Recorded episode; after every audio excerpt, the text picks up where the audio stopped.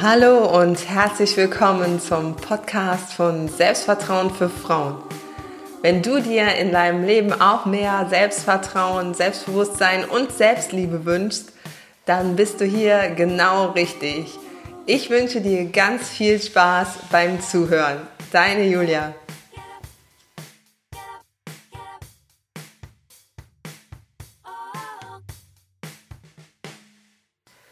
Es ist Freitag, Karfreitag genauer gesagt.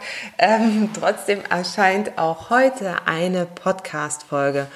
Und mein Ziel wird es sein, dir acht Tipps an die Hand zu geben, wie du deine Vorsätze umsetzt und gleichzeitig etwas für dein Selbstvertrauen tust. Jetzt wirst du denken, wie Vorsätze? Moment mal, äh, Silvester ist doch rum.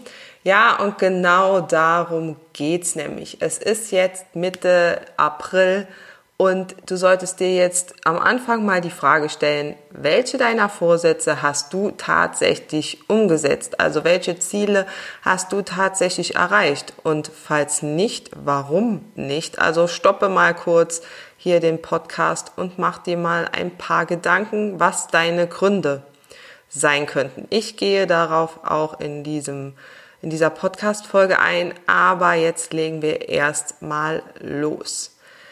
Ähm, gute Vorsätze fürs neue Jahr umgesetzt bzw. mit der Umsetzung begonnen. Ich hatte mal in einem lokalen Wochenblatt diese Umfrage gelesen und ganze 4% meinten, dass sie es wenigstens versuchen. Also 4% der Befragten.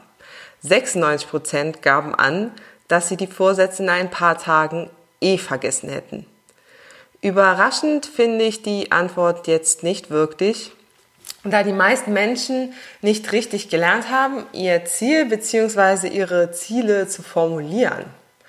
Auffallend ist allerdings, dass 96 Prozent bereits nach zwei Wochen ihre Vorsätze vergessen bzw. sie äh, ad acta gelegt haben. Also ja, der Jahresbeginn, der ist ja für viele so ein Anstoß zu einem Neubeginn. Ähm, das ist ja gut und schön, aber wenn der Vorsatz viermal die Woche joggen zu gehen ist und das bei Nieselregen oder Glatteis und mit einer Stirnlampe auf dem Kopf, weil es schon dunkel ist, das äh, ist jetzt nicht so wirklich verlockend und auch etwas unrealistisch, muss man ja ehrlich mal sagen.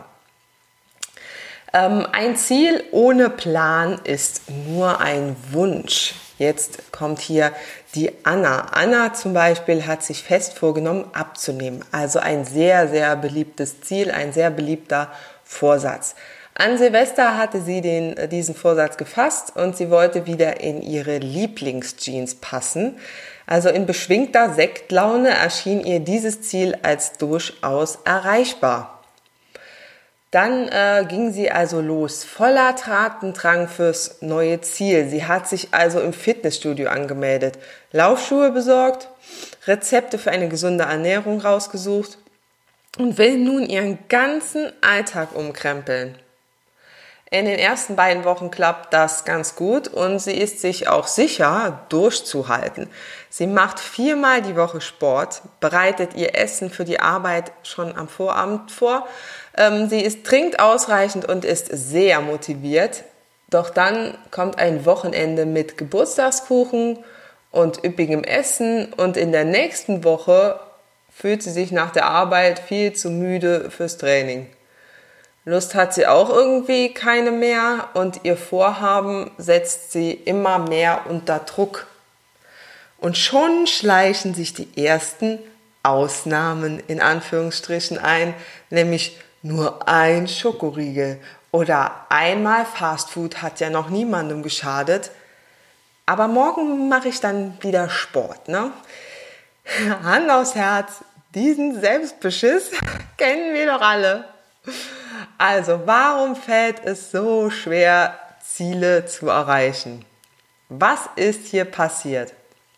Der Zeitpunkt war für Anna vielleicht noch nicht der richtige, weil die Rahmenbedingungen nicht stimmten. Also im Frühling oder im Sommer fallen sowohl Ernährungsumstellung als auch Sport machen wesentlich leichter.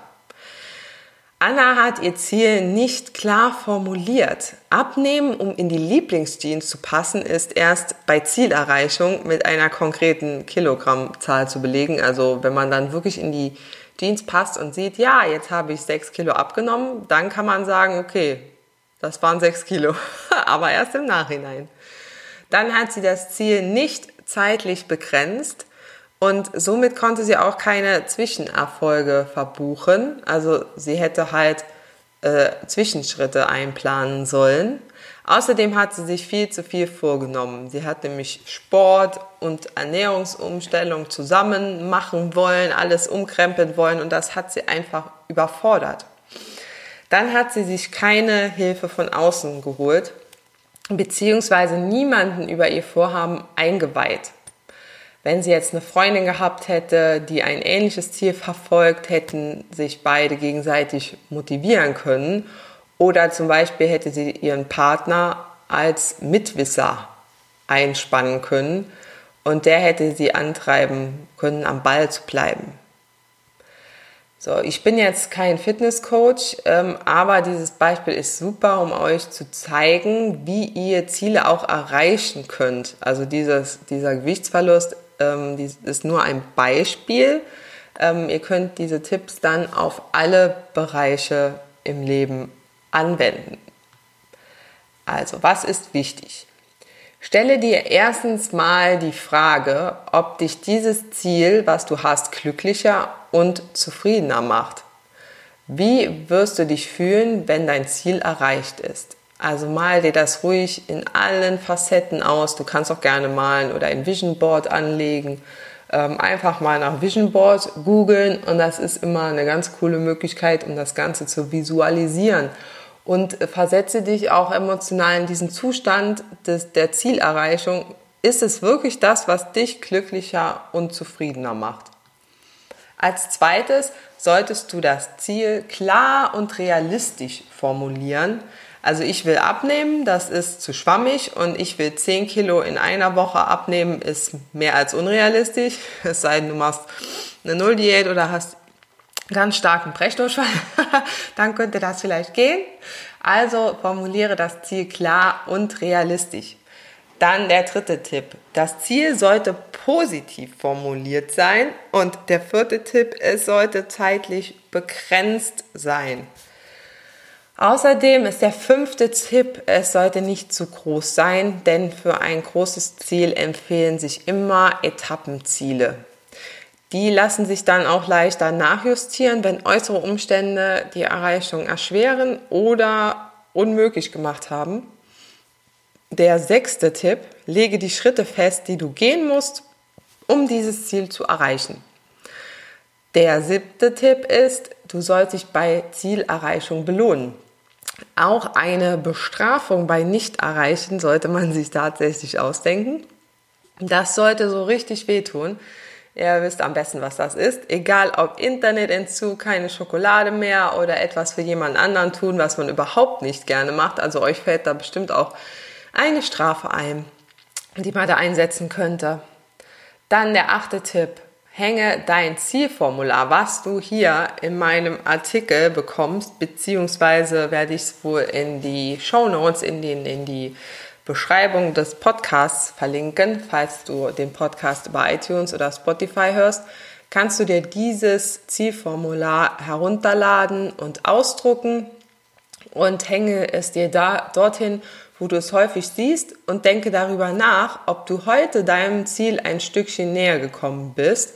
Und dann kannst du da auf, dieser, auf diesem Zielformular das eintragen, dein Ziel, du kannst abhaken, die, äh, eine Checkliste, ob das wirklich ähm, die, dich glücklicher macht und zufriedener und ob es klar formuliert ist und so weiter. Und wenn das alles, wenn du dann die kleinen Schritte erreicht hast, die Zwischenschritte, dann äh, genieße das Gefühl des kleinen Erfolgs und der Zuversicht. Ich muss mal gerade einen Schluck trinken. Also, wie würde das nun bei Anna und ihrem Ziel aussehen? Zum Beispiel zwei Kilo in drei Wochen abnehmen. Ähm, da gebe ich noch einen extra Tipp raus. Bei manchen Zielen kann es helfen, die so zu formulieren, als hätte man sie schon erreicht. Zum Beispiel wiegt Anna jetzt also zu diesem Zeitpunkt, wo sie das Ziel setzt, 70 Kilo. Das war zum Beispiel am 2.1. Und für sie würde das heißen, ich wiege am 23.01. 68 Kilo. Ähm, Schritte auf dem Weg zum Erreichen des Ziels von Anna. Diese könntest du dann in dein Zielformular, was ich dir schenke, ähm, eintragen. Also Anna könnte sich Sportkleidung kaufen, beziehungsweise die Sporttasche packen, wenn sie schon Sportkleidung hat. Äh, sie macht dann Montag und Donnerstag je eine Stunde Sport und trägt sich das auch in ihren Kalender ein. Sie kocht, Arbeit, äh, sie kocht abends frisch und gesund, äh, konkrete Rezepte hat sie sich vorher bereits rausgesucht. Ähm, dienstags und freitags kauft sie die Zutaten ein, also auch in ihrem Kalender eintragen. Und am Abend überprüft sie, was sie für ihr Ziel getan hat und freut sich. So, wahrscheinlich findest du jetzt den Punkt Sportkleidung kaufen oder Zutaten einkaufen als selbstverständlich und äh, ja nicht notierenswert. Aber eben um solche Kleinigkeiten geht es, denn du solltest alle Hinderungsgründe, die auf deinem Weg zur Zielerreichung im Wege stehen, kennen und im Vornherein ausräumen. Dann ist nämlich die Hürde, die weiteren Schritte einzuleiten, schon niedriger und somit ist auch die Gefahr geringer, dass du Ausreden suchst, ne, weil es halt nichts da zum Kochen und ja, jetzt haben die Geschäfte doch wirklich schon zu. Ähm, ne, wie oft ertappt man sich nämlich bei dem Gedanken, ich könnte ja dies und das machen, aber dazu müsste ich erst das Werkzeug suchen oder Platz schaffen oder wie hier jetzt die Lebensmittel habe ich ja nicht. Und schon ist die Lust weg und damit ist das Ganze auch vergessen und äh, ja, einfach gestrichen vom Tagesplan. So, wenn du jetzt ähm, ein oder wenn die Anna ein Ziel erreicht hat, dann darf sie sich belohnen und sie hat sich da einen Besuch mit äh, ihrer Freundin im Eiscafé ausgesucht und sie freut sich sehr darauf.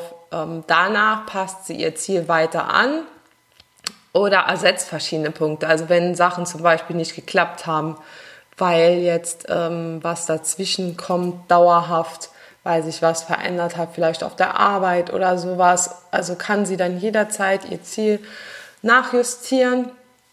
Und ähm, als sie ihr Oberziel, was ja sehr unkonkret war, ähm, in die Lieblingsjeans passen, erreicht hat, fühlt sie sich super. Also aus diesem Oberziel hat sie dann verschiedene Etappenziele gemacht und auch Ziele, die auch äh, gemäß ähm, meiner Tipps da wirklich zu erreichen sind und auch abzuprüfen sind. Ähm, sie hat also nicht nur äußerlich was für ihr Selbstbewusstsein und ihr Selbstvertrauen gemacht, sondern auch in ihrem Denken hat sich etwas verändert. Sie hat nämlich Vertrauen in ihre eigenen Fähigkeiten gewonnen und weiß nun, wie sie auch Ziele in anderen Bereichen formuliert und Schritt für Schritt erreichen kann. Ich fasse dir jetzt noch mal kurz zusammen, was diese Tipps waren. Und zwar stelle dir die Frage, ob dieses Ziel dich glücklicher und zufriedener macht. Formuliere das Ziel klar und realistisch. Formuliere das Ziel positiv. Setze eine zeitliche Begrenzung ein. Außerdem sollte das Ziel nicht zu groß sein, also Etappenziele festlegen. Lege dann die Schritte fest, die du gehen musst, um dieses Ziel zu erreichen. Du kannst also zum Beispiel ein Hauptziel machen mit, ähm, mit diesen Schritten und aus diesen Schritten machst du dann Etappenziele. Und bei der Zielerreichung belohnst du dich. Hol dir auf jeden Fall mein Geschenk, das Zielerreichungsformular. Und wenn du noch viele andere Formulare und Tipps und Tricks haben willst, dann komm gerne in meinen kostenlosen Mitgliederbereich. Da informiere ich dich außerdem immer über die neuesten Podcast-Folgen oder auch andere geistige Ergüsse. also ich halte dich da äh, auf dem Laufenden und du bekommst einen Online-Kurs mit 17 Lektionen, ich glaube es sind 17, zu den Themen Selbstvertrauen, Selbstbewusstsein und Selbstliebe von mir on top geschenkt. Äh, vielen Dank, dass du dir meinen Podcast angehört hast. Wir hören uns wieder nächste Woche und ich freue mich immer sehr auf Feedback. Die E-Mail-Adresse findest du auch in der Beschreibung oder schreib mir einfach an julia at selbstvertrauen für mit ue frauen.de. Ciao!